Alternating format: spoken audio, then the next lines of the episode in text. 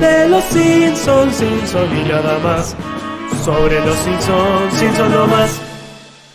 Hola Tarolas, hoy es jueves 27 de mayo. Es el cumpleaños de mi padre, Casper. Chao, mirá, ¿qué? Géminis. Eh, no, Eh, no sé, puede ser. ¿eh? No tengo ni- Ah, Me parece que es Géminis, ¿eh? Bueno, ojalá. Porque me me acuerdo que después de Tauro venía Géminis.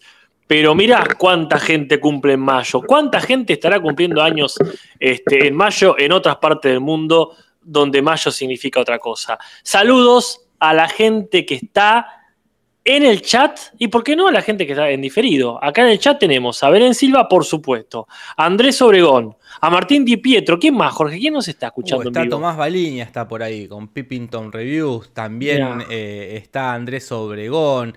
Martín Di Pietro, ya lo dijiste, me parece. Damián Olivo, Lechuga Congelada.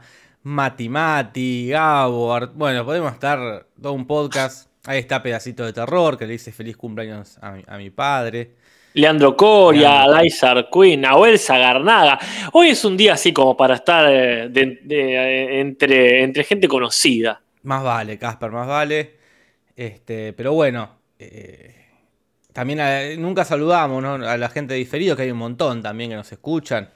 No, más vale, por supuesto. De hecho, mirá, le dejamos un saludo a la gente de Spotify. Hace poco me, me crucé en las redes con alguien que conoce el Simpson, pero por Spotify. Qué locura. qué Y yo digo, qué grande, qué grande esa, este, esa masa quizá de personas que nos escucha en Spotify. Y no sé si seguimos estando en Google Podcast o esas, o esas otras que. Mira, Pero de todas formas, bienvenida sea cualquier otra plataforma que nos difunde. Pero claro, ¿cuánta gente estará eh, en esa otra realidad?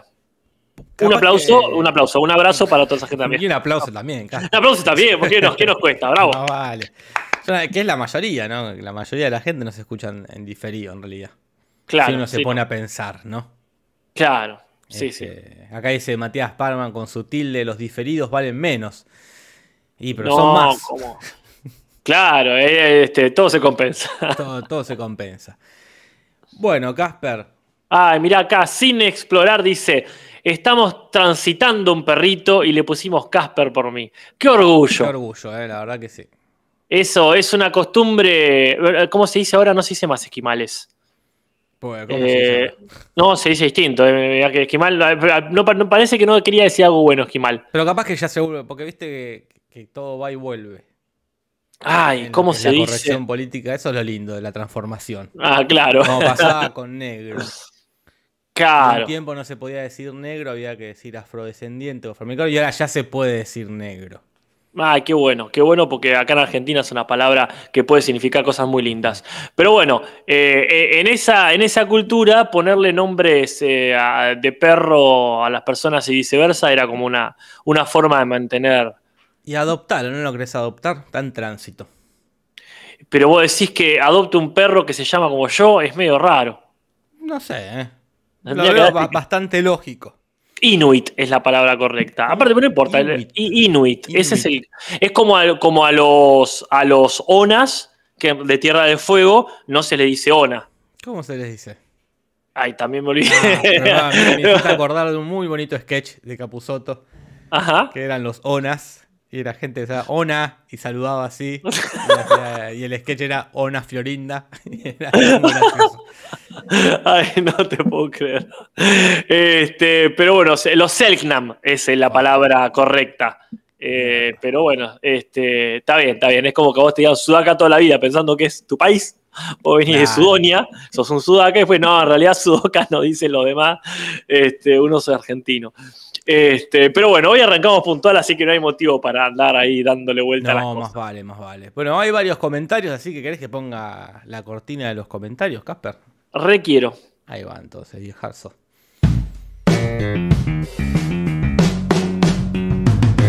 Comentarios, comentarios. Comentarios, comentarios. Comentarios, comentarios. Oh, comentarios. Comentarios, comentarios. Interesante acá lo que dice Mariana D'Amelio en el chat, no en los comentarios, que dice que Mm. murió su gata hace poco y Ajá. no está lista para adoptar otro gato. ¿Cuánto tiene Ah, que bueno. pasar entre que se te muere tu mascota y inmediatamente la, la reemplazás en algún momento, ¿no? Ay, qué buena pregunta. Yo no me acuerdo cuánto tiempo hemos tenido entre mascota y mascota. Ah, Yo, en lo de mis padres siempre hubo una Ah. constante renovación. Claro. Siempre había, este, más, había más de dos perros. Entonces Claro. nunca pasó que se moría uno y era- siempre había. Mm, había stock. Siempre había, claro. No sé qué haría ahora que cuando si algún día muere Leia. Claro, bueno, algún día vas a morir. Es por supuesto. Si no morimos nosotros antes. Igual se va a morir, aunque, aunque te muera Ah, Lanzo bueno, pero después. capaz que yo no, no tengo que por qué reemplazar, porque yo estoy muerto yo. Ah, es otra cosa. Este, pero sí, qué buena pregunta, ¿eh? Para debatir, ¿cuánto tiempo tiene que pasar aproximadamente, salvo casos es- especiales? Este, hay, hay una especie de estándar. Me dejaste pensando con eso, ¿eh? Acá dicen, tiene mínimo un año, dice. Me parece mucho. No, un año es mucho. Bueno, depende del caso, está muy bien. A lo mejor decís, mi perro vivió siete años, por siete años no tengo otro. Eh, No sé, y bueno, qué sé yo, cada persona tiene, por supuesto, el derecho a elegir eh, el tiempo. Pero yo pienso ahora, por ejemplo, Mira acá, Belén Silva tira una irrefutable. El corazón indica cuándo está listo para otra mascota. ¿cómo discutir ese No argumento? puedes, es indiscutible, tenés razón. Comentarios. Comentarios. Lucas Godoy nos habla del rating de padre de, padre de familia, que hemos estado el otro día preguntando, ¿cómo, cómo andará padre de familia? Y Ajá. nos tira un rating que sacó de una página que se llama Rating Graph. Ajá. Pero inmediatamente salió nuestro experto Claro. en ratings, que ya tendría que tener un podcast, Coria, ya. Sí, no solo sí, de Spotify, sino ratings. De el ratinólogo. el rating que dice sí. que esa página no mide el rating, o sea, la Ah. audiencia, Ah. sino la crítica. Ah, Como- bueno, gracias Luca Godoy, de todas formas. Pero bueno, sí. Ahí tenés otro argumento que no se puede rebatir. Pero bueno, lo que, lo que, con lo que nos quedamos, que nos dice Lucas Godoy, es que ya están por cancelar a Padre de Familia. Mm, Estamos, recordemos que con el Cinso vamos por el año 2000, 2002, y Padre de Familia es cancelado en el 2003. Después va a volver en el 2005. Pero Claro. bueno, está, este, está al borde de la, can- la cancelada real, no la cancelada Claro. siglo XX, eh, de, este, de estos últimos Claro. años. Cancelada de que te levantan el programa. ¿verdad? No la social, sino la económica, que es al fin, y al cabo, es al fin y al cabo lo que termina decidiendo todo. Tal cual, Casper. Sí. Así que bueno, gracias a Luca Godoy, gracias a Coria. Y Artesanías Old School, que es un juego de palabras entre school de el cráneo y escuela, como la vieja escuela o el viejo cráneo, dice una curiosidad retro, que es muy llamativa porque este, nos obliga a repensar nuestras propias decisiones, ¿no? Ah, siempre. Eh, dice que en el bebé de mamá, que Bart se roba el juego, ¿verdad? Arruinando la Navidad, Bart le dice al fotógrafo, en inglés, apurate, ¿qué te pensás que sos Ansel Adams? Y como bien recalca Artesanías, nosotros lo habíamos tomado a mal, diciendo, eh, ¿qué tiene que saber Bart? Algo tan culto, nadie lo conoce. Este, que de pronto que, que ahí se ve la voz del autor, ese es un chiste entre, entre intelectuales, no nenes de primaria. Pero Mm, Artesanía no dice que cuando estábamos haciendo los primeros podcasts, en el de la princesa Cachemira, primera temporada, sí. destacamos este club de fotografía donde Martin hace comentarios sobre distintos fotógrafos y las posibles influencias eh, eh, en la fotografía de ese club. Entonces, resumiendo acá, este, sería un lindo toque que a Bart le haya quedado algo de esa data. Claro, sí, sí, lo aprendió ahí. Lo Claro. aprendió, eh, así que bueno, retiramos lo dicho. Pedimos disculpas a quien corresponda. Ahí está. A Mac Groening o a quien A Ansel Adams. Sí, sí, así que bueno. Eh, y eso es todo, los comentarios, Casper. Totalmente. Arranquemos entonces con el capítulo de hoy. Eh, en esta jornada tenemos el, el Marsh, la agridulce Marsh. Sweet and Sour Marsh, el octavo capítulo de la decimotercera temporada. Ah, ajá. Sí, sí, ya el título es una referencia. Pareciera ser que eh, en inglés se nota más la referencia a la salsa agridulce, que es este, como la forma en general que se llama a diferentes salsas, que este, mezclan lo ácido y lo endulzado. Mayormente se asocia a la comida china, que es muy característico, pero bueno, como todo lo chino, eventualmente se difunde y ahora podemos encontrar salsas agridulces en todos lados. Perfecto. El capítulo está guionado por Caroline O'Mine, una Ujú. guionista que está desde más o menos la temporada 10. Y lo último que hizo fue el segmento de Harry Potter de, como se llama, de la noche de brujas. El que el otro día no nos acordábamos. Exact- ese mismo. Y, ¿Y la el- dirección? y la dirección es de Mark Kirkland, que está de la temporada 2. está- se- ya es un veterano. Y lo último que hizo fue este, el de la jueza malosa, y los niños siempre serán niños. Bárbaro. Pero la gran sorpresa fue que este jefe, el CEO de la, de la compañía de azúcar, lo hace un invitado muy conocido, ya Sí. para esa época muy conocido, el señor Benjamin Edward Meara Stiller, o sea, Ben Stiller. Ben Stiller. Conocidísimo actor de comedia, Casper. ¿Qué decir? ¿Qué decir de Ben Stiller? Hace un personaje parecido al que hace en Friends. No sé si te acordás que él hace de un novio de Rachel. No me acuerdo. Este, creo que era novio de Rachel, que era re violento. Pero era violento solo delante de. por el único que lo podía ver era Ross. Después, cuando estaban Ah, todos era re tranquilo, pero después Ross siempre lo enganchaba teniendo alguna así re violenta. claro. Pero bueno. Este, bueno, ya para esta época ya había hecho lo que para mí es este, su debut así eh, a las trompadas en el mundo de la comedia, que es eh, eh, Loco por Mary. Claro, sí, sí. Y después, bueno, todo lo que quiera. Yo supongo que la hora de su vida es Zulander. O loco por Mary. Y es que para mí Loco por Mary este, es una gran película más allá de él. Tendría que volver a verla, no la veo hace 20 Como años. acá dicen que se me bajó el volumen, como en las, Sí. como en las viejas épocas. Ay, pero por algo que hiciste o que yo pensé que te habías alejado del micrófono. No, y de hecho, nada. Y de hecho yo estaba, pero también puede ser que yo estaba muy cerca del micrófono. Acá lo, acá lo, lo alejé. No, no, no creo, no creo que tuviera que ver. A vamos a ver si, si se arregló mágicamente, que lo dudo, pero si se rompió mágicamente. Mira, yo en un momento sentí como que te habías alejado del micrófono y noté que estaba yo muy cerca del mío. Así que quizás ahora que nos digan si se equilibró y crucemos los dedos. No, yo creo que. Cada pedacito de terror dice, loco por Mary, a los Los gritos. gritos. Acá también nombran la familia de mi novia, mi novia Polly. No, no. Este, pero sí, para mí está entre loco por, por Mary y Zoolander. Mira, Allá en México se escucha bien, dice. va bárbaro. Debe ser por el clima. ¿Qué- ¿Cuántos grados hay ahí? Acá dice que está, que ahora se escucha bien. Bárbaro, listo. Una cosa menos. Una noche en el museo nombran. Bueno, está muy bien, por supuesto, pero para mí eh, se define entre todo caso entre la gran Loco por Mary o la personalísima Zulander. Sí, sí. Y para mí él se destaca mucho más en. Bueno. Ah, qué problema. Pero bueno, no sé vos, que yo ya tomé partido. no yo también, vos. yo también. Hace rato. bueno, pero hay otra persona que está bueno también destacar, ¿no es cierto? Claro, que nos dimos cuenta viendo el Twitch que quien hace el doblaje eh, de Ben Stiller, este personaje dueño de una azucarera, es René García. Y nos dimos cuenta porque, bueno, acá es una voz, va a ser una voz parecida al personaje más conocido de él, que es Vegeta, ¿verdad? Bueno, un porque ya hizo voces en Los Simpsons y no sé si lo notamos tanto. Porque ella hizo de Richard Gere el capítulo pasado. Ya había hecho de Paul McCartney, ya había hecho de Sting, entonces en Los Simpsons, pero acá es donde, bueno, no disimuló eh, que es Vegeta. No, no, acá aprovechó justamente Aprovechó, todo su conocimiento sobre villanía y enojo. claro.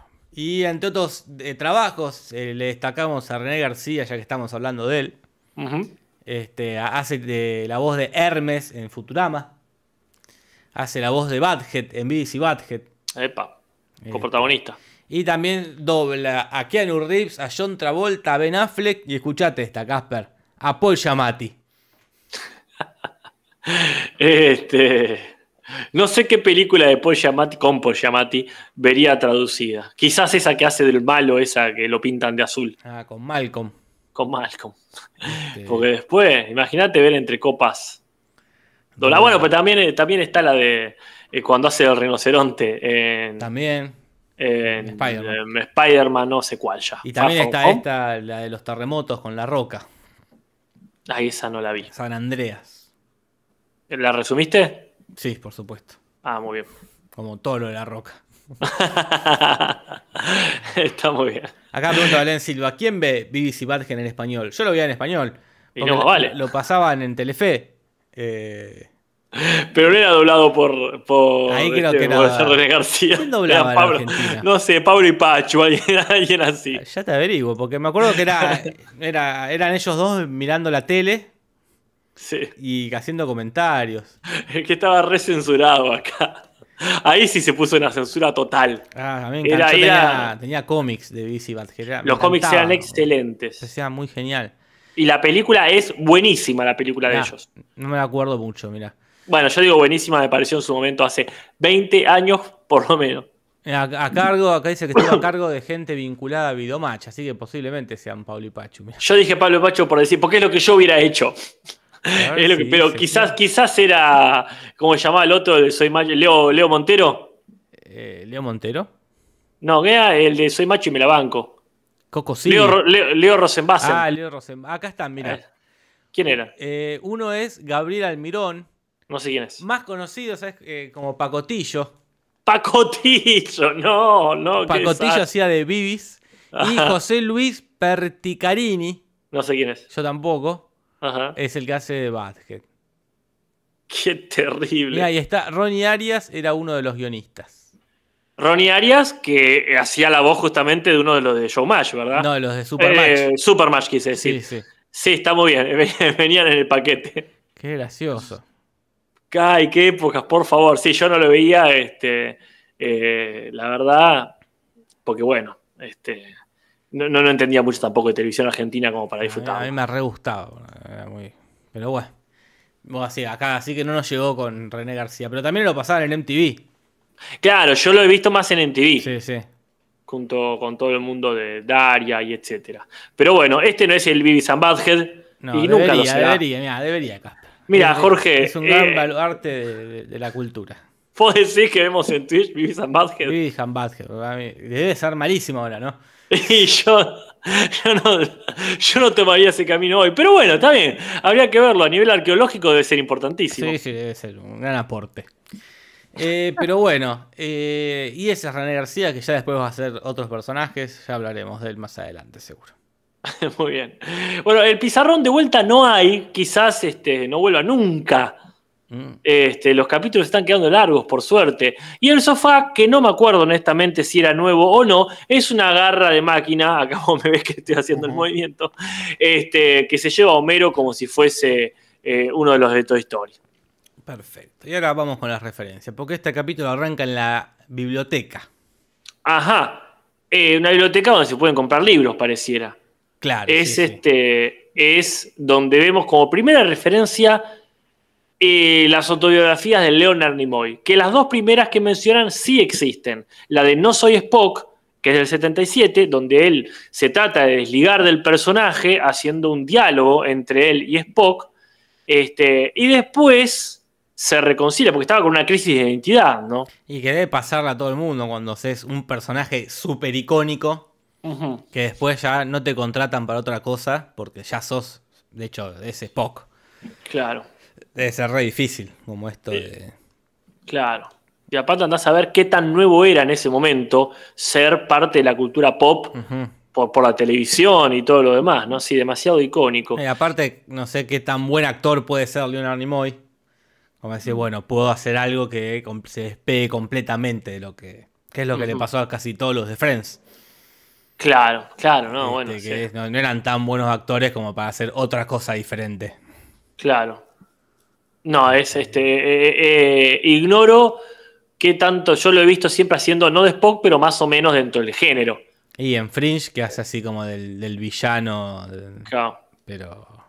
Pero sí, sí. Pobre. Este, no, qué pobre. Qué pobre, Jorge, la envidia que le tengo, ojalá. Yo pero bueno, si él, estuvo, él mal. Y pero después se puso bien. Y después se murió como a los 99 años.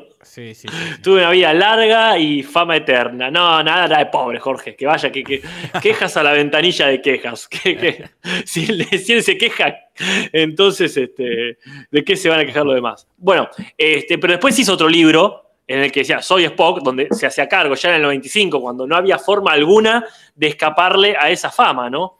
Es que para mí cuando ya no te queda otra, es decir, esto ya no me queda otra, tengo que hacer, tengo que abrazarme a esto, Ahí sí te reconcilias, decir, listo, yo soy Spock, Voy a ir a las convenciones de cómic por Spock, no voy a ir por mi última película, donde dice un abogado. Voy a ir por Spock, la gente me va a querer por Spock, y ahí, bueno, lo aceptas. Lo aceptó sanamente. Claro, como hicieron todo lo del Chavo del 8. Tal cual, es eso, es aceptar Quizás, sanamente. quizás se fueron para el otro extremo. Pero bueno, lo aceptaron. Ah, sí, eso seguro. Y después el otro que mencionan, con el chiste de también soy Scotty, Scotty es otro personaje, eh, Montgomery Scott, que también está ahí en el Enterprise Star Trek, es el ingeniero jefe que lo interpreta James Dohan. Bien, bien. ahí. Y entre los chistes de libros, también lo tenemos a Cletus, que le está dando los libros que nadie lleva, se los está de comer a los chanchos. A los chanchos.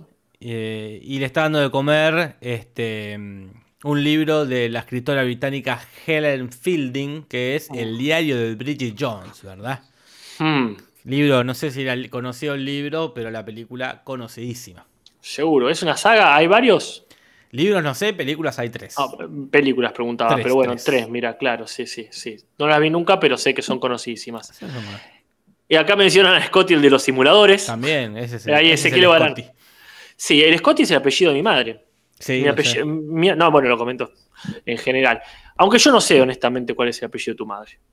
Naso. Ah, cierto, sí lo sabía, de hecho la tengo en las redes. Ahí está, claro, con doble S. Claro, pero sí, este gran, este, gran apellido barra apodo Scotty, barra nombre, porque es una de esas cosas que te puedes llamar, apodar o apellidarte. Scotty.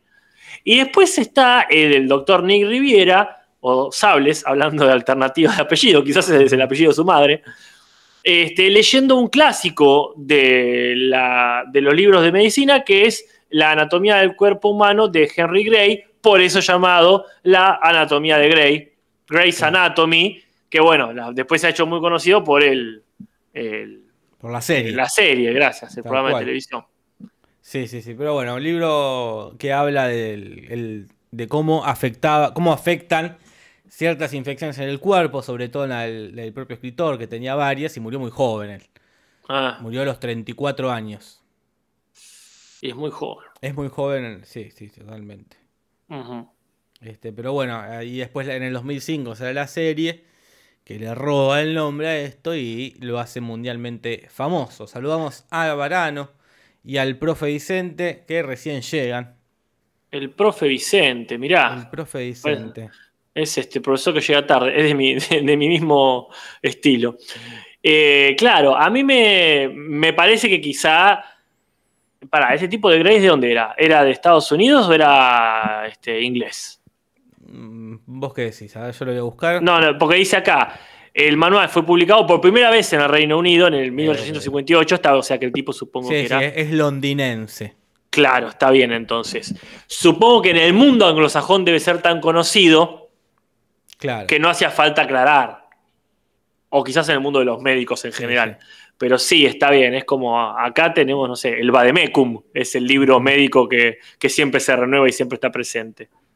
Pero bueno, eh, al menos en el mundo hispanohablante, sí, Grey's Anatomy es un, un programa de televisión. Punto. Acá Zagarnaga dice que una novia de él, que estudiaba medicina, decía que los libros de la anatomía de Grey ya estaban desactualizados y nadie los estudiaba.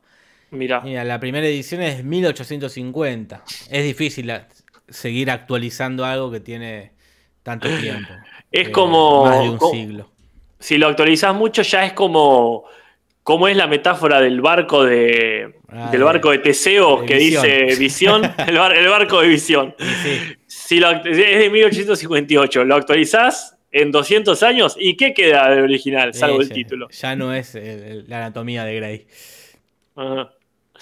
Este, bueno, y después eh, aparece el libro del capítulo, ¿no es cierto? Claro, porque Homero, que no está muy entusiasmado con el tema de la biblioteca, se entusiasma cuando Mar le da el libro Guinness de los récords. Es el libro.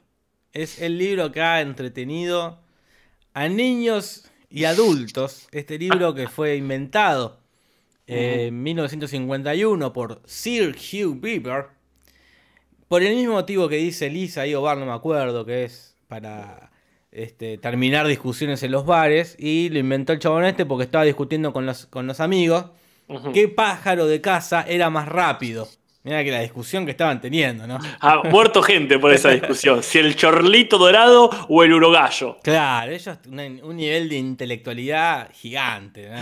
Porque ¿quién Eh, discute eso en un bar? Parece que cuando inventa Homero estábamos hablando de García Márquez mientras jugábamos al dominó. bueno, pero los tipos se habían ido a cazar, o sea, eso es especialidad. Ah, sí, sí, pero es como... Estar en un bar de caza, supongo. Y bueno, ahí el tipo se le ocurrió esto de tener un libro que hable de todas estas cosas, ¿no? Y la- obviamente fue un éxito. La recontravió. Ese mismo año que el que salió en el 55 fue el número uno en el Reino Unido. Y después se expandió y no dejó de expandir, porque después hubo programas de televisión, de todo. Ah, un programón tenía, en Canal 13 lo daba. Claro, sí. sí. Hermoso programa, me encantaba a mí. Claro, yo no, no- no seguía tanto el libro, la verdad, pero sí es verdad que estaba ese programa y se miraba. Y es que era todo muy extravagante lo que pasaba. Ujú. ujú. Pero yo me acuerdo, sí, que a lo mejor ibas a la casa de alguien y querías manotear algo para leer mientras hacía el mate, y siempre había un libro de estos que podías ojear y dejar en cualquier momento.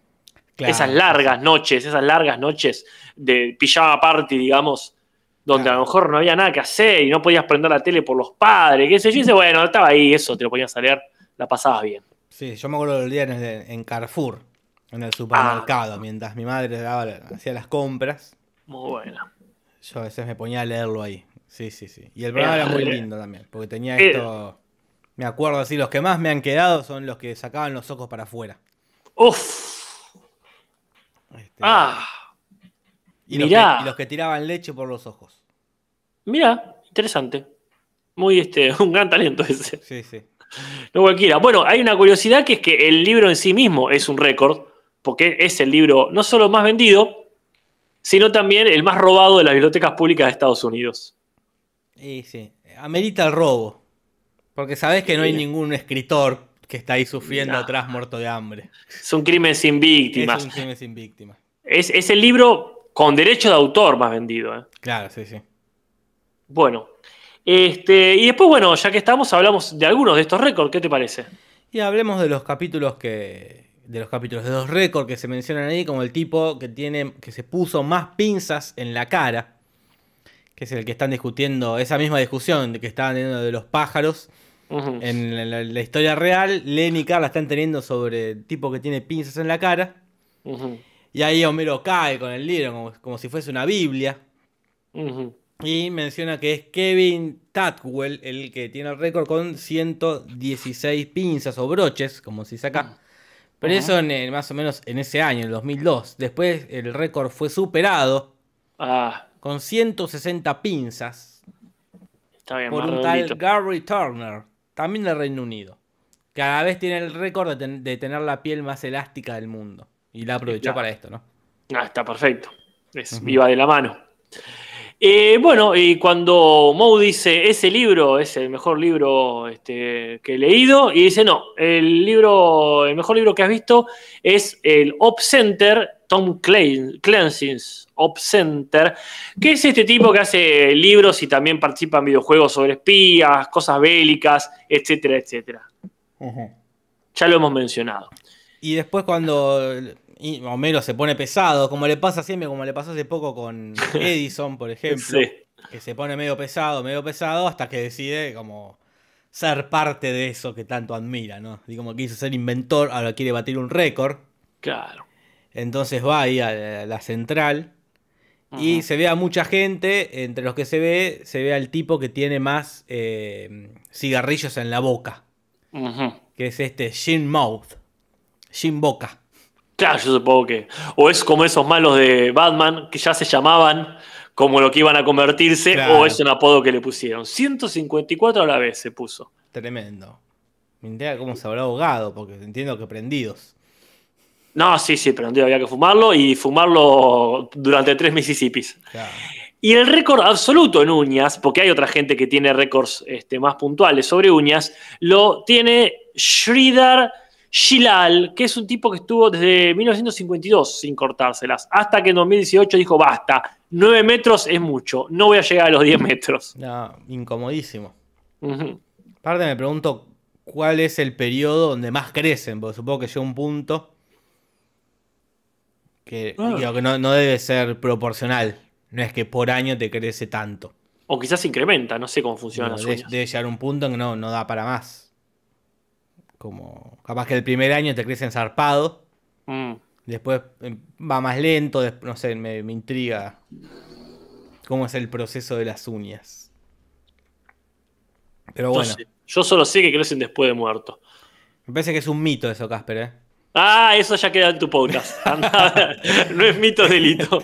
Tenés que alguien que, desen- alguien que desentierre un, un cuerpo y ahí está. No es mito, es delito Es porque estás desenterrando un cuerpo. Pero me parece que no, que, que se cree eso porque como se te va- las uñas quedan medio intactas, Ah, pero cierto. se te va achicharrando el dedo. Claro, se, se achica la carne y no te crece la. Claro, Pero bueno, yo te arrojo el guante, vos fijate si, Sí, sí, si lo podés Lo corroborar o anoto, no. lo anoto para en la lista de ideas para el podcast. Dale. Eh, Y después, o- bueno, sí. Sí, y otro que aparece es Marlon Brando, este, que también, como Mel Stiller, ¿qué decir? Claro. ¿Qué decir? ¿Cuál es la hora de la vida de Marlon Brando? Qué difícil. No, no es difícil. Porque uno dirá el padrino. Y sí. Y, pero. No, no, no jodas. No, Es el no- padrino. Yo no jodo, pero. Es el padrino. Es, es el padrino. O sea, el padrino. El padrino. claro. Te puedo discutir que no sea la obra de vida de Al Pacino, que ha hecho muchas cosas. Mm. Pero Marlon Brando este, está todo bien, viste, con eh, Stella, viste, eso es icónico, pero es el padrino. Y para mí está entre ese, entre Ujú. Estela, entre el padrino. Eh, entre un tango en París. Nada, está muy bien esa, pero la verdad, la verdad que para mí este, es- es la hora de la vida de todo lo que estuvieron el padrino. Y sí, por lo menos. Menos de que- Jane Camp.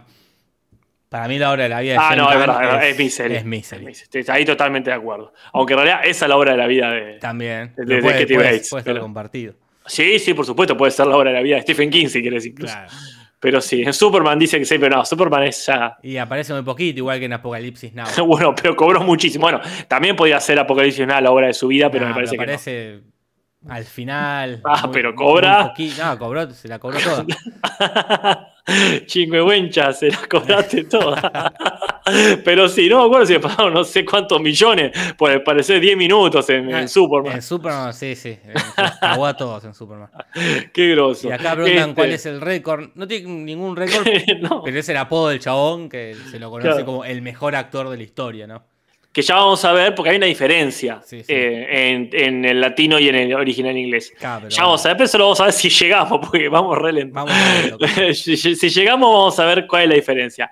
Y bueno, después viene el chiste del omelette, o la omelette, como parece que le dice a algunas personas, este, más grande del mundo. Que existe, y es un orgullo nacional, ¿no? Yo la verdad estoy contentísimo de poder decir que el omelette más grande del mundo es argentino, Casper. Vamos. Yo la verdad eh, se me hincha el pecho de orgullo.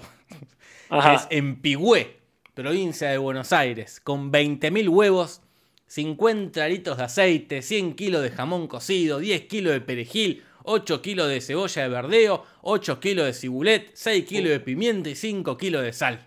¿A qué nivel? Pusieron cebolla bordeo y cibulé. Ah, tremendo, no, no, lo hicieron bien. Es Ajá. como, es como un evento que se hace en Pigüé todos los años y creo que cada año lo quieren hacer como más y más grande, ¿no? Claro, no, y Ah, bueno. supongo que bien. después se lo comerán.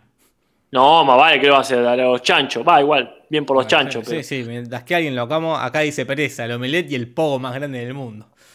Ahí tenés, viejo, qué país. Orgulloso de mi país. Ahí está. Qué pena que este podcast no fue el 25 de mayo, mira. Ah, mira. Este, y después, bueno, se menciona a Cartagena y habría una referencia posible Sí. este, por un municipio. los pelos, Gasper, eh. Sí, este, porque en 2019, pero en realidad, claro, no podía ser una referencia. Es una, como ya un presagio. Un presagio, claro, exactamente. Otra predicción de los Simpsons. que qué fue? En Colombia, en el segundo municipio, eh, en Soacha. Claro. Que ese, eh, pero que tiene una, no de omelette, sino de preparación de huevos revueltos más grande. Claro, tiene el récord de la preparación de huevos revueltos con, escuchate esta, Casper, ¿eh? Te escucho. 59.758 huevos. Ah, Muchos huevos, bro. ¿Cómo nos habrán aguardado con el tiempo? ¿Dónde sacaron tantos huevos de golpe? No, yo supongo que lo cocinaron ahí cerca del- de, de la pollajería. Porque ¿cómo, ¿dónde conseguís 60.000 huevos de una? Porque ¿Y no cuántas podés ir son? acumulando porque se echan a perder. No, más vale que no. Igual se aguantan bastante los huevos, ¿eh? Eh, pero ¿cuánto? No, yo no, no, no, no te puedo hablar. No, no te puedo porque yo los tengo en la heladera, así que Claro. no, no sabría ciencia cierta. Pero bueno, tendría que conseguir casi 60.000 gallinas. No sé cuántas hay en un. eh, en una granja un de gallinas. En un corral. Ah, lo pueden, ponen varios, no sé, creo que ponen varios huevos, ahí ya estoy perdido. Pero bueno, ahí se hizo la, tiene los huevos revueltos más, más grandes del mundo. Un orgullo Y- también colombiano. Para la gente Ah, de. Colombia que también hay en el chat y en diferido. Ajá. Totalmente. Y acá el Jesús Fernández dice que en Colombia cree que está la taza de café más grande del mundo. Me- Y debería. me pregunto si con café. Ah. Voy a buscar taza de café. mientras tanto, yo te comento que este, Homero dice: No puedo hacer ningún récord porque todos los que hay ya, son, ya están hechos o son muy difíciles. Y entonces eh, le dice: Mira, lo que tienes que hacer es uno colectivo. Y dice: Listo, voy a hacer una pirámide humana enorme. Y ahí empieza, convence a toda la gente del pueblo para hacer la pirámide humana. Este, y Krusty hace un chiste malísimo mencionando a una tal Elke Sommers, que es una actriz alemana muy conocida de la época de, de- de mediados, segunda mitad del, del siglo XX, que bueno, este, era un símbolo de la belleza en el cine. ¿Qué querés que te diga? No lo entendí, no me gustó. Bueno, yo lo que entendí es que eh, Colombia tiene dos récords. La taza de café este, más grande del mundo y la cantidad de café eh, en esa taza, pero que es café helado. Por obvias razones, no, porque no puedes tener tanto café, un poco caliente, se te enfría el toque. No, no, claro. Pero como el récord de mayor cantidad de café, que ahora se me fue el número, pero eran como no sé cuántos litros, ¿no? 18.000 litros. No, 18K. 18K. Que el, el récord anterior era de Honduras, mirá. Y se lo acabó Mirá. Colombia. Y se sintieron tocados en su orgullo. Es que sí. Si somos un estereotipo de café, más nos vale que por lo menos. Este, bueno, y después Homero funciona finalmente su idea y logra hacer la pirámide humana. Pero hay en realidad un récord sobre pirámides humanas, ¿no es cierto? Claro, en el 2002, que es la- el 2012, Mm. que es la bola más eh, nueva que encontramos, quizás una- alguien lo haya roto el récord, pero bueno, en la India fue un grupo de, no sé, de gente, un grupo de, como de acrobacia, los Jai Chawan Govida Batak, rompió el récord y hizo una torre humana de 13,4 metros de altura. La 13 Homero es más grande, se la ve, pero imposible, ¿no? Y a lo mejor es por la toma. Claro. Puede ser un truco de cámara. Este, bueno, y mientras estaba justamente trepando esa pirámide de Homero, hay una referencia a Misión Imposible 2, la película, ¿verdad? Este, del 99, donde Tom Cruise tiene esa cuestión de ir trepando y caerse y darse vuelta en una montaña, parecido a lo que le pasa a Homero, ¿no? Sí, bastante parecido está. Esa vueltita que da quedando de espaldas a la montaña. Eh, y bueno, la cosa es que no funciona. Por, se, se cae la, la- la pirámide porque parece que. ¿Cómo se llama? Eh, Kearney le toca la mano a Jimbo. En un momento que vamos a ver en el doblaje. Ajá. Y se, se cae todo, empieza a hacer una bola gigante, medio critters. No, Sí. Critters, creo que la 2 o la 3. Qué hermoso momento ese, Este. la bola masticadora. Y terminan todos como en una cosa para pesar camiones. Una báscula una para camiones. Y ahí descubrimos que eh, Springfield es la ciudad eh, con más eh, sobrepeso del mundo, ¿no? Y ahí Homero dice, en tu cara Bariloche. hermoso. Por supuesto no es lo que dice, ya veremos. Pero en realidad ni la que dicen en inglés ni Bariloche es la ciudad más gorda, sería, ¿no? La con más cantidad de, obesidad, sino que es McAllen, en Texas. Bueno, Que tiene Texas. sentido, porque me suena que es un lugar donde se come la vaca casi cruda, me suena. Bien, bien, bien cargado. Pero bueno, Texas no debe estar muy lejos de Springfield. Esa zona Claro, este, será así, de comer mucha carne y mucho pan. sí, sí, así que bueno. Pero ganan un, un récord, lo consiguieron. Lo consiguieron. resuelto. sí, totalmente. Y son todos felices, eh, empiezan a, a demostrar su orgullo por la gordura, hasta que Marge se da cuenta que eso puede tener tintes muy peligrosos a nivel de salud. Sí, quizás exagerada, Mar. Para que no se los vea a todos con un problema. Es que ahí está el tema, siempre generalizar es exagerar, porque el problema, como- problema no deben tener todos. Sí. O- Homero sí. No sé, ¿eh? sí los tuvo que- en su momento. Bueno, no, no sé si estará cuidando, pero históricamente él tiene problemas de salud Él tiene debido, problemas cardíacos. eh, verdad. de- de- debido al exceso de grasa y en este caso de azúcar en la sangre, tiene problemas cardíacos. Este, es, es un paciente posible de diabetes, por ejemplo. Digo yo sin haber leído la anatomía de Grey. No, por Pero, supuesto. este, sí. Pero bueno, sí, Mar se pone hortiva eh, y quiere que haya una ley de etiquetado, Caspa. Claro, la ley de etiquetado. Este, y, y ahí va a averiguar de dónde surge esta cuestión con el azúcar, que está tan presente el azúcar en, en Springfield, en sus productos. Y es porque hay una organización, hay este, Madre Amorosa, la verdad.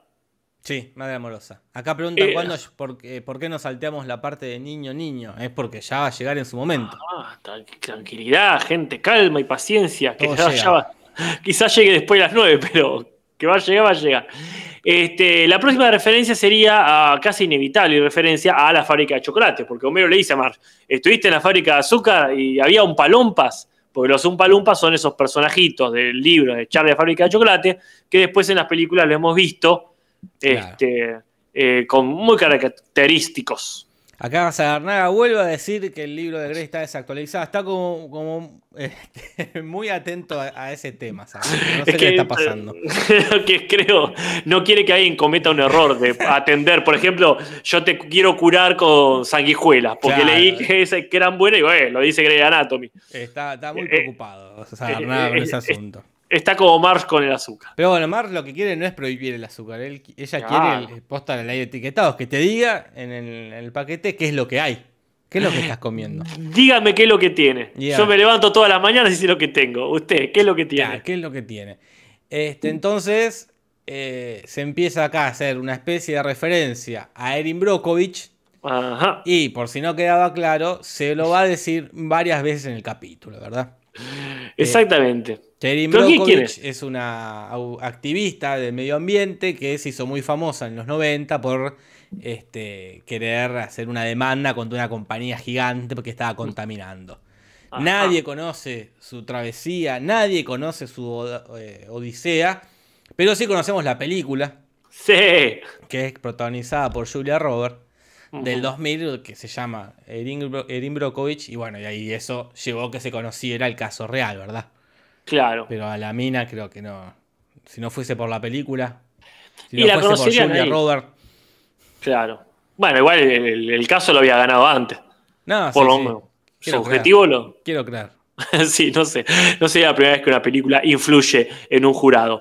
Y, y Bart se confunde justamente por, por la película de Julia, con Julia Roberts y pareciera ser una mención a Mujer Bonita, ¿o no? Claro, porque es la prostituta, nombra. Y se la confunde con, la- con el gran éxito, la hora de la vida de Julia Roberts. Esto sí. Sin duda, eso sin duda. Sin duda es Mujer Bonita. Ajá. Este, que es la película del 90 que eh, hace con Richard Gere, quien ya apareció en el capítulo pasado. Ajá. Eh, algo que no mencionamos de la compañía de azúcar es que el logo, que es un pulpo, así como agarrando el planeta, es parecido a uno que salió en el 38, que era sobre un panfleto anticomunista, Ah. eh, que se llama 1938, ¿Cómo funciona el comunismo? Y era un pulpo rojo con la cara de Stalin. Seguro estaba funciona. como agarrando a todo el mundo. Eh, pero es algo que ha quedado como imagen de. como de corporación Claro. que domina el mundo, el pulpo. Porque vi otras así con. Eh, con otras marcas, digo con Mark Zuckerberg por ahí. Como- Es que, por ejemplo, ¿vos te acordás de Loco Saddam? ¿Cómo se llamaba el, el pulpo de mascota que tenían? No, Monopolio. monopolio, claro, es como. Es esa idea. es la imagen, sí, sí, de muchos brazos agarrando algo. ¿Viste el Sí. documental del pulpo que ganó el Oscar? Ay, no, no lo vi. Muy lindo, ¿eh? No lo vi. Pero vi Dem. Uh, ¿viste toda? Toda, toda, no pude dejarle. Les recomiendo a la gente, si no te hizo caso la gente, por favor. Háganle caso a Casper, te- qué La bueno que te gustó, Casper. Ah, la vi, porque me vi dos, tres capítulos primero y dije, bueno, genial, dejamos acá.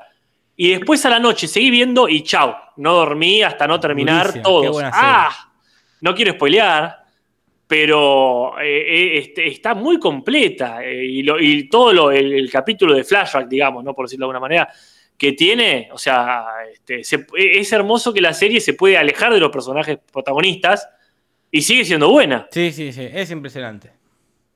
Y sí, muy bien manejado el miedo, con cosas que a lo mejor no son nuevas. Ese sentido también me parece muy meritorio. Sí, sí, con climas, con imágenes. Miedo Eh, sí, con imágenes. Sí, sí, sí. Y, aparte otra, otra cuestión que me parece, perdón, sé que este no es el DEM, pero igual, este, me pareció genial el tratamiento sobre la, la discriminación racial, o sea, racismo. Claro. Porque eh, faltaba, faltaba una buena este, película de terror, porque, que no sé, no, no- es el mismo caso el de, ¿cómo se llama esta? De Get Out. Get Out. No es lo mismo cuando hacen otra película. Yo lo vi la serie esta de Lovecraft, el Lovecraft Country. Sí, no la vi.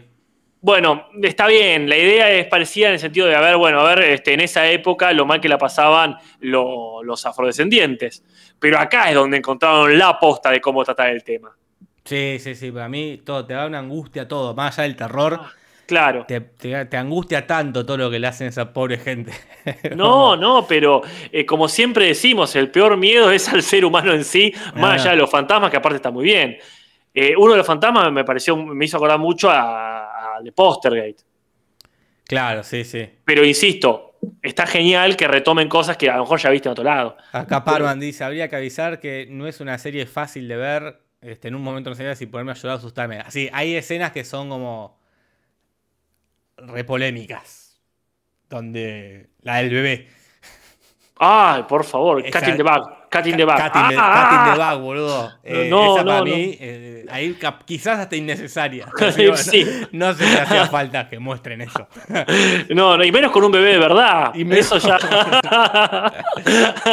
Podrían haberlo hecho con CGI. Qué Eh. grosa la nena. Perdón, esto es un paréntesis, pero qué grosa la nena, por La favor. chiquitita, sí, sí, sí. Sí, sí, igual los nenes en películas de terror. Yo, bueno, Película, serie, como sea. Buah. Eh, acá dice Eh, apta para gente cobarde. No sé si el problema es el miedo. El problema es que ciertas cosas crueles. Mira, yo soy re cagón. Sí, y, la, y la vi, y la vio. la vi acá, la vi acá en casa, solo anoche, ningún problema. Para mí el problema no es el miedo, sino que es eh, como. No sé, esas cosas. eh, esto, hay muerte un bebé o. eh, una cuestión de. No, la- la- hay partes de tortura, ¿no? de tortura, ah, gente, ah, escenas ah, muy ah, violentas. Ah. Pero ah, eh, eh, eh, hay momentos que, que yo personalmente empatizo hasta con, con personajes que son detestables, Mm. pero siempre aparece uno más nefasto. Sí, sí. Dice la puta madre esta gente, déjenla vivir en paz. Este, no, está, está excelente. Y aparte, muy lindo montaje, tiene recursos de edición muy bellos. Sí, el uso de la cámara es muy lindo también. La música, garpa. Sí, si vayan a ver, no hay excusa. No hay excusa. eh, excepto que no tengas ganas. No, por favor, excepto, excepto que te, claro, te chupe completamente un huevo. Excepto que tengas tres hijos y no tengas tiempo, esa es una buena excusa. Mira, la verdad, tengo tres pibes, no tengo tiempo para nada. Pero bueno, si están al pedo, no hay excusa. bueno. Este, volviendo a los Este, Simpsons, que es el por tema del favor, capítulo, siendo son- menos 10, Casper. ¡Ay! ¿Qué pasa? Estamos todavía por las referencias. Eh, vamos a, a, a meterle, vamos a meterle. Agilicemos, sí. Este, bueno, tenemos cuestión que Mar se pone en campaña para eh, la ley de etiquetados y empieza a buscar testimonios Ajá. para que lo ayuden. Entonces tenemos el testimonio de Disco Stu, que está ahí eh, aspirando azúcar cual cocaína. Claro. eh, mientras pone un tema que es More, More, More, una, una canción de Great Diamond este, Ujú. del 76, mientras se queda Y- bailando y Mar se va ahí como bailoteando. Tal cual. Y también está eh, la apestosa aparición del apestoso Gil, eh, que bueno, sería como el abogado, ahora sería el lugar de, obviamente, de, de, De Lionel Hutz. de Lionel Hutz, gracias. Este, que bueno, menciona, menciona la Biblia de Rick James, que sería una Biblia medio paródica, en tono funky, que salió en el 81. Supongo que estaba vendiéndolas como si fuesen la Biblia real, ¿no? Claro, claro. Pero bueno, la cosa es que Mar llega, después de pedir testimonio también al jefe Golgor y a Cletus, Ajá. lleva el caso a la corte, donde da testimonio, por ejemplo, el conde Chocula, que es Oh. este eh, una especie de la parodia de Drácula de los cereales, que está en una Ajá. línea de cereales donde hay como varios cereales con distintos tipos de monstruos. Ajá. Este, como Shumi Mumi. claro, Eh, tal cual. Y Frankie. Verde, está, está muy bien, me Una encanta. línea que está del cosas. 71 ahí. Ah. Y logra que eh, prohíban el azúcar. Claro, y se pone de su lado el juez y, y se va, o sea, se, se va al extremo. Claro, no es, lo que, Eh, no es lo que quería Marsh. Marsh quería Mm. este, que, que digan las cosas que tiene cada cosa, ¿verdad? Ah, o regular en O todo regular, caso. no tanto la prohibición. Pero acá se va. Y en inglés tira un. Ustedes, estos chocolateros Hershey, ya vamos a ver, es distinto en castellano, pero la Hershey Company sería como una de las chocolateras que está de 1894 tirando chocolate tras chocolate y son, por lo tanto, un estereotipo en sí mismo. Eh, y mientras está, se está haciendo la quema, Ajá, típico de Springfield. sí, les eh, encanta como, quemar. como, como cuando quemaron los muñecos de Krusty. Claro, a ellos les gustan mucho las, las quemas. Como si se prohíbe algo, que desaparezca. Así como borrarlo de la existencia. Vamos a quemar el observatorio. Claro, sí, sí, no, que no quede rastro. Y mientras ocurre la quema, se escucha el tema I Want Candy, Claro. eh, canción del 65. Ujú. Este, porque, y que nosotros la conocemos porque ya se usó en el capítulo este de Mm. Eh, Refritos, el, el capítulo este de los spin-off, que es el tema que cantan ahí cuando Lisa no está y está la falsa Lisa. Falsa Lisa. Y mientras queman cosas, queman una estatuilla promocional de la película Chocolate con la figura de Johnny Depp, que es una película del 2000 que está basada en un libro este, homónimo, ¿verdad? Eh, de una tal Joan Harris. Y la película protagonizada por Juliette Binoche, que si tuviésemos tiempo hablaríamos un montón Oh, de qué su. pena que se nos hizo tan. que nos hagan acordar para el próximo podcast. Que lo pongan en los comentarios, alguien. acuérdense de hablar de esta mina porque tenemos para decir un montón. Pero Sony 52 y el No, tiempo no. apremia. Hay que nombrar también la referencia a este chiste malísimo y cruel que hace Ajá. Butterfingers, Ah, que son estas barras de chocolate muy conocidas. Y son las, las primeras que auspiciaron a los Simpsons. Claro. Las que, las que confiaron en el, en el producto, en los Simpsons, confiaron en la serie. Claro. Y tenían contrato del 89 que empezó la serie hasta el 2001. Y como terminó el contrato, les dieron esta bardeada gratuita de Ni el fuego los quiere. Que a mí me parece una actitud pésima, Casper. Y la verdad que este, podrían haberlo hecho eh, un poco menos todavía. Quemarlos directamente, no decir ni el fuego. lo que- Pero bueno, andás a ver en qué condiciones terminaron. Quizás ellos también los cagaron. No sé. Este, ¿Qué quieres que te diga? Eh, Por lo pronto fueron prohibidos en, una, en Alemania. Eh, sí, porque se que- por, el, por el mismo motivo que dice Mar, ¿no? Porque se dieron cuenta que tenía una No. cosa, ah, algo, una un maíz modificado genéticamente, una cosa No. rarísima. Che, esto no se puede ni comer. No, no, el- la anatomía de Grace dice que no está bien comer Claro. maíz transgénico. Y después, bueno, este, tienen que hacer una operación secreta para que vuelva el azúcar eh, a, los paladares de la gente de Springfield, porque está recontra prohibida. Y ahí Homero se va a asociar con un grupo de gente en plan esto de, de contrabando, ¿no? Y suena una música muy conocida o reconocible. Claro, suena la música Axel F, que es la- el tema de la película Beverly Hill Cop, o también conocido como un detective suelto en Hollywood. Claro. Esta conocidísima película de los 80 protagonizada por Eddie Murphy. Esta trilogía. Claro, sí, sí, sí, gran saga. Y después, bueno, hay una. Se complica el operativo, van a buscar isla ahí, a, a- a azúcar a la isla de Santa Glucosa, y los descubren y viene una persecución en, en lancha. Y si decimos persecución en lancha, ¿a qué nos referimos? Nos referimos a Miami Vice, de hecho suena la musiquita. Esta Mm. serie conocidísima, protagonizada por Tom Johnson, que estuvo ahí en el medio de los 80, 84 hasta el 90. Pero también Persecución de Lancha es muy de película de acción de los 80. donde Sí, había- totalmente. Había, había mucha lancha, mucha agua, Sí, mucho verano, mucho verano. mucho sí. bronceado, todas esas cosas van de la mano. Y después, bueno, eh, los descubren y el momento culmine es cuando Marsh le pide a Homero que se deshaga del contrabando de azúcar. Claro, entonces Homero tira todo el azúcar al agua, pero los habitantes de Springfield, enfermos, adictos, se tiran al agua, empiezan a, a tomar el agua que está toda azucarada, Moe se empieza a comer un tiburón. Este, Sí, sí, sí. Y bueno, y obviamente suena Sugar, pam, pam, pam, pam, pam, pam, que es esta ca- canción de 69, que ya sonó en Los Simpsons en ese momentazo de Homero bailando con los chupetines.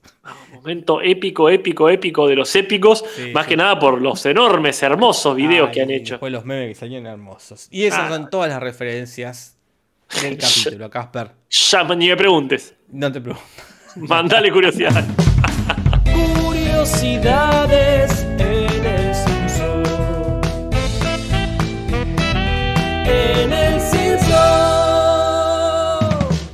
Y bueno, la idea del capítulo fue de la guionista, eh, una señora bastante boomer, porque a ella le pareció loquísimo que los fumadores demanden a las compañías tabacaleras, ¿verdad?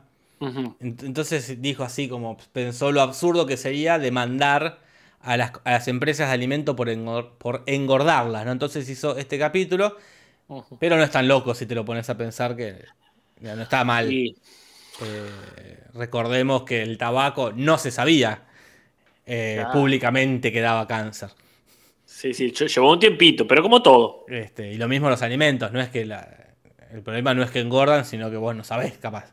Claro, no tenés ni idea de lo que, lo, lo que estás consumiendo, más vale.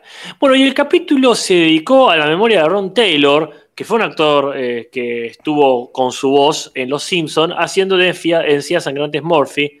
Este, y bueno, y otras, y otras eh, actuaciones de voz Sí, sí. este, por las que se lo recuerda. Y bueno, murió en el 2002 eh, de un infarto, Casper, a los 49 años. Joven. Qué joven, qué joven, qué joven.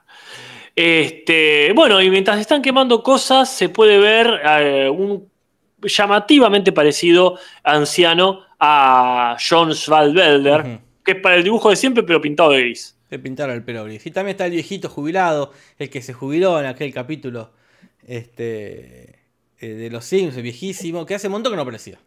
Sí, y este es el que tendría que haber sido el personaje de Hill. Este Sí, sí. viejito tendría que haber hecho su regreso triunfal como el viejito perdedor que lo despiden de todos lados. La Sí. verdad, cada vez menos necesario el personaje de Hill. No. Y bueno, en chistes repetidos o recurrencias, tenemos a Rafa, este, ahí en una especie de, de delirio pidiendo por un bebé que no existe.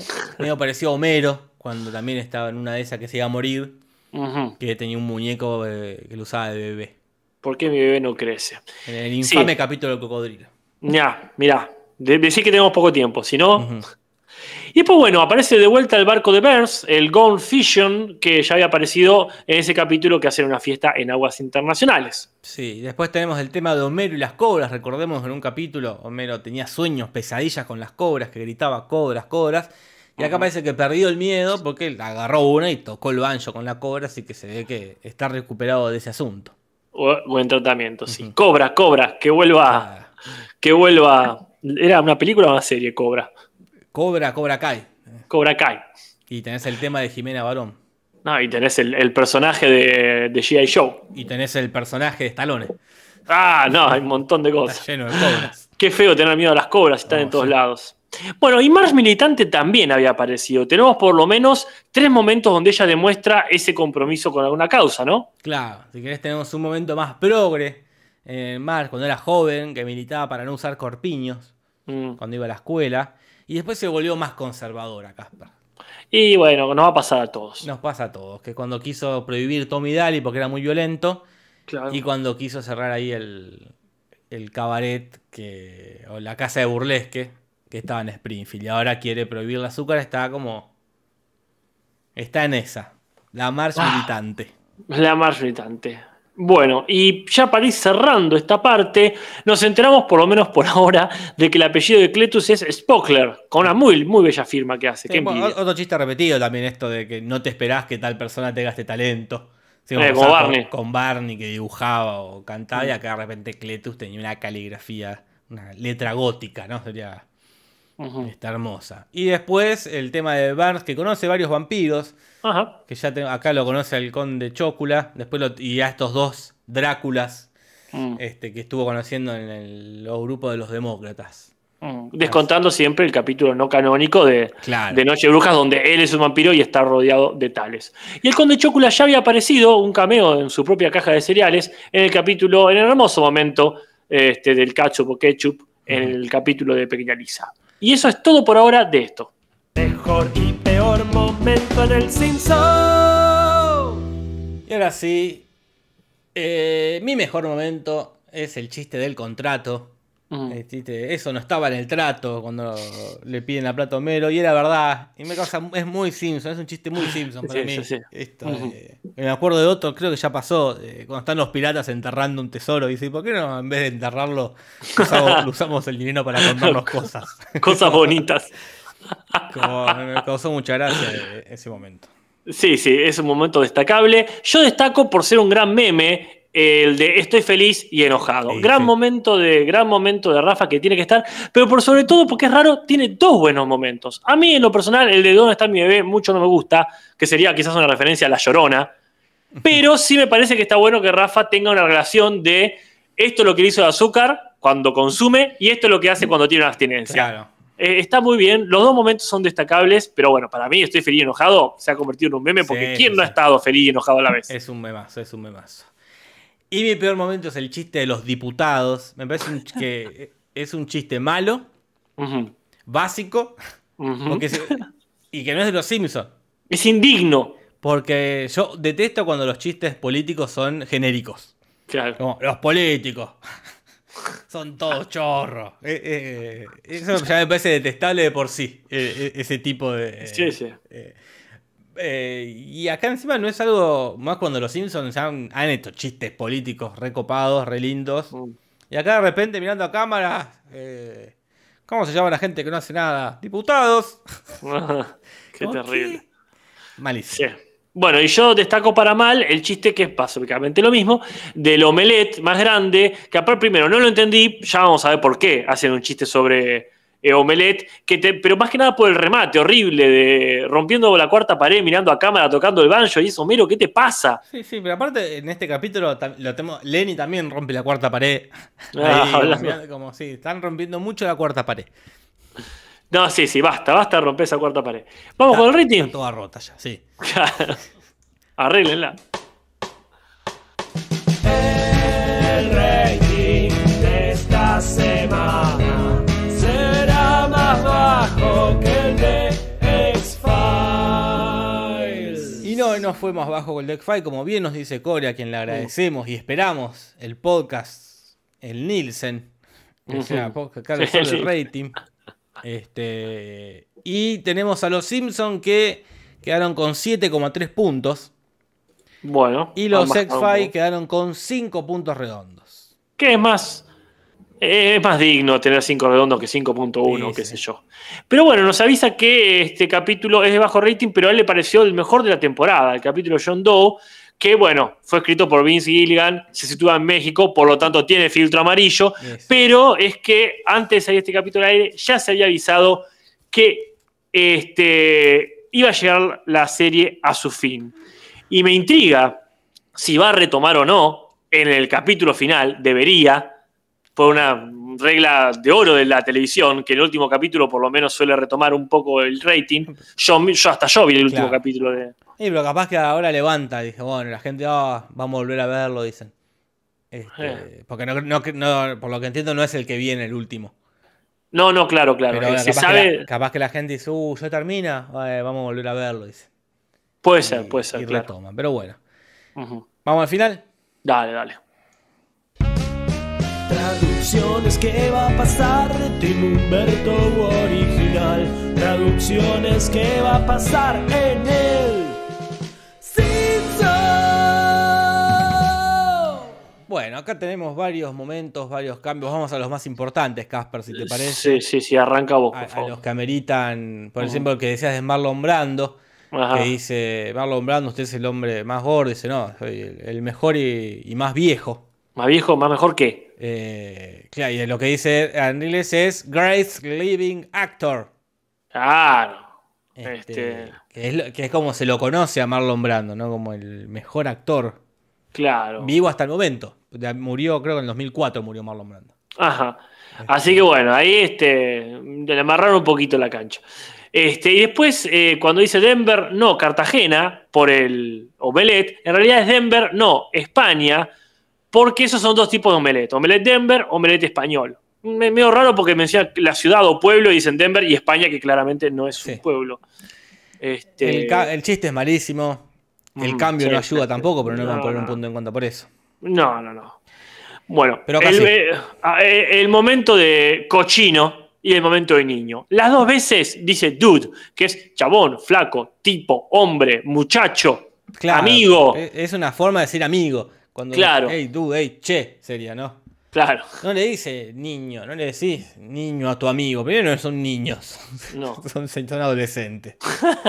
Y segundo es como si no lo conociera, para mí un punto en contra. Es un punto en contra porque por lo menos hubiese mantenido el cochino a veces. Porque a mí me causa el cochino, me tocaste la mano. Pero podría haber dicho, Eh, eh, cochino, cochino, pero no. ¿ahí ¿Qué? Sí, sí, niño. No, no, Mm. pésimo. Pero para compensar, Sí. para compensar, eh, siempre le damos puntos cuando nombran, eh, hacen referencias latinoamericanas, y acá nombraron a Bariloche, como Ajá. la ciudad con mayor obesidad, que no lo es, pero me parece como lógico pensar que la- una, ciudad donde se vende mucho chocolate, Mm, chocolate. este, una ciudad que nieva, que es una cosa Ah, así. está, sí, sí, está, está re para ir a engordar en Eh, el así Bariloche. que yo acá un punto para Humberto, Casper. Sí, totalmente. En realidad decía Milwaukee, que no sé cuál sería el chiste, quizás pues suena como leche, pero no, Milwaukee, no tengo ni idea. Y acá yo le pondría un punto por adelantado socialmente, pero porque sobre todo que suena muy gracioso en el discurso del alcalde. Cuando les habla a everyone en inglés, pero acá dice compatriotas y compatriotas. Me parece gracioso, sí, es hermoso. No sé vos qué decís, pero yo le ponía un punto. Sí, totalmente. Aparte, predijo el lenguaje inclusivo en Argentina, en Cristina. Pero dijo, pero dijo a Cristina, Alberto Y Fernández. aparte esa cosa mal, como creo que fue eh, Axel Kichilov que dijo marplatenses y marplatensas, una en su intento por ser más inclusivo. No, no, solo quería ser popular. Eh, acá No. lo mismo, compatriotos. Para mí es un chistazo aparte. como- Sí, sí. Después, bueno, acá discutible si el punto es a favor, en contra o nada. Cuando Eh. Marge dice, está buscando algo sin azúcar y encuentra, y dice, ah, rosquilla sin azúcar. Porque dice rosquilla donut free sugar. Claro. Y Apple le dice, no, es azúcar con rosquillas. Ajá. Y en inglés es azúcar free donuts, que podría ser azúcar libre de rosquillas. Claro. Este, y ahí, no sé, es raro porque uno ya ve el free. El- o sea, el chiste apuntaría a lo mismo, ¿no? Che, perdón, perdón. Sí. La gente está como loca con niños. ¿Qué quiere? ¿Por qué punto? ¿Cómo no pone punto a favor? Pero está eh, ardiendo el chat, dice. no, me niego porque, rotundamente. eh, porque el momento es muy bueno. el El, momento, mo- el momento es muy bueno. El Eh, chiste es gracioso que esté muerto.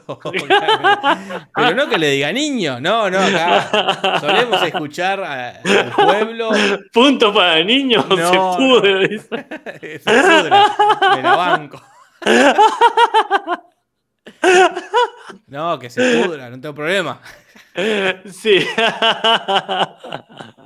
A ver, gente, vamos a tratar de ser profesionales.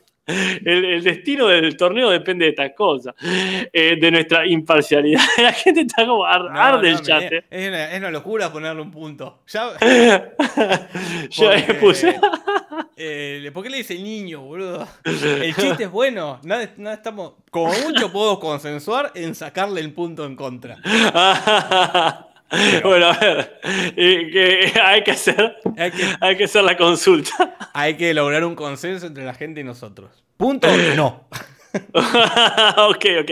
No, no vamos a, Claro, no vamos a, a premiar este, los errores. Este, pero no, ¿cómo vamos a poner? Esto no es una democracia, claramente no lo es. Este, Bueno. bueno, avanzamos mientras tanto. Sí, por favor. Este, bueno, y está el tema de Gordolfa. Y sí, porque este, eh, no se llamaba así, obviamente, no se llamaba Gordolfa, pero había otro chiste que podrían haber respetado. No hace falta ponerle Gordolfa a la prima obesa mórbidamente de, de Cletus. En realidad, el chiste era que se llamaba Daya Betty, haciendo un chiste entre Betty y diabetes. Claro. Creo que incluso lo podían haber dejado así. No había hacía falta, no, no es para punto en contra, pero no hace falta remarcar el chiste ahí. Sí, sí, sí, muy gordolfa. Gordolfa triple punto, le dice. No, gente, no, funciona así. Y después, bueno, tenemos lo- los juegos de palabra con Erin Brokovich, que se Ah. usa varias veces, todos bastante eh, quizás mal traducidos, porque en un Mm. momento Homero le dice Erin Chokoznich, Claro. y en latino ponen Erin Choco de la Tora. Que la verdad hubiesen puesto directamente Erin Chokovic, si querés, eh, y listo, porque ya Erin Choco de la Tora no, no se parece. No sé si para punto en contra, creo que el Oh, horno oh, no está no. para bollos. No, pero le pueden hecho de la torta en vez de sos una de la torta. Como, pero bueno, ahí tomaron un camino que, que quedó raro. Sí, malísimo. Yo no le pondría un punto en contra, pero tampoco un punto a favor por el final que ya vamos a ver que un poquito se recupera. Porque después dicen bruja mula de cabello azul, que es rarísimo. Y Pau, porque en inglés suena parecido Blue Hair in Broco Witch. Claro. Suena manera, pero igual ellos se hacen cargo que también está bastante malo el chiste. Sí, sí. Después viene cuando está tomando, eh, chupando sangre y mentol, en realidad es sangre y Vaporub, que bueno, es la marca que no pueden decir, supongo. Y lo que sí es un punto en contra, o quizá habría que ver, un difícil de traducir momento cuando está remando Apu y eh, no sabemos bien por qué. Burns le dice rema, rema, rema, y dice estoy remando, no, no, casi no veo. Sí, eh, nos queda la duda, quizás alguien de España nos pueda ayudar si rema Ajá. tiene algo que ver con tener cataratas en los ojos o con tener ser chicato. Ajá. Porque el chiste original es que dice stroke, stroke, stroke. Y dice. Oh, claro. Estoy teniendo uno, le dice después. Claro, porque le dice como decirle, como si le dijese dale duro, golpea, Claro. golpea, golpea, metele, metele, metele, pero el stroke es también como si fuera un golpe, un paro cardíaco. Claro, el chiste Entonces- es malísimo. A ver, No, malísimo el el chiste. es malísimo en inglés y en castellano. Está bien, no, no, Pero amerita. no, es como que te quedas como, ¿qué? Como. No, no entiendo. No sé. Es Bueno, pero como bien, como bien decís, el chiste ya era malo por sí. Está mal la traducción, pero no arruinó nada. Claro, claro. En España lo tradujeron como ataque. Y dale, Ataque, qué sé yo. rarísimo. Ahí tiene más sentido, pero ¿por qué decís Ah. ataque a Apu? Están huyendo. No en sé, fin. Y el último sería cuando hace otro chiste de Erin Brockovich que le dice en inglés Karen Alotovich y acá dicen eres una preocupobromna que me parece mucho mejor esa decisión de mandar algo raro antes que una mala traducción, pero bueno, Sí, sí. no da para punto porque la verdad está muy lindo el momento, pero ya venía haciendo malas traducciones de esos chistes. ¿Cómo En quedó? fin, esto quedó con dos puntos para Humberto, uno para original, que quedó ahí en que entre si lo sacamos o no lo Mira, sacamos. yo, yo te digo lo que haría yo, que, que me juzgue la historia. Si le vuelve a decir niño en algún momento, yo le pongo el punto. Perfecto. Entonces, pa, Sí, anote- sí. anotamos acá. La palabra niño. Así, si, si en vez de dude le dice niño a alguien, ok, por lo menos es una coherencia. Y ahí yo le pondría un punto. No sé si mi negociación funciona. Bien, Niño. Si vuelve, si vuelve a usar como latiguillo Jimbo, niño, el punto se saca. A cualquier personaje, no necesariamente a Sí, este. sí, sí. Como, como es su forma de decirle a la gente. En Ok. vez de decirle maestro, Claro. dice niño. Entonces quedó 3.89 para Humberto, 3.76 para original, diciendo las 21 y 13. Es un buen momento para irse, Casper. Dale, me están llamando las milanesas.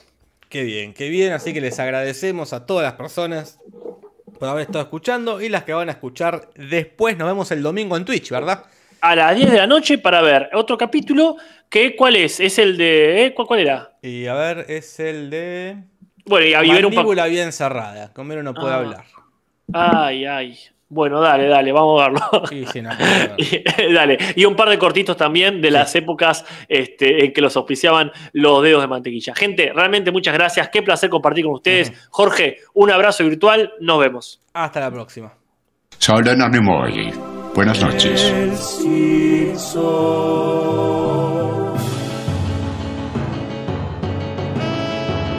Podcast de los Simpsons, Simpson y nada más.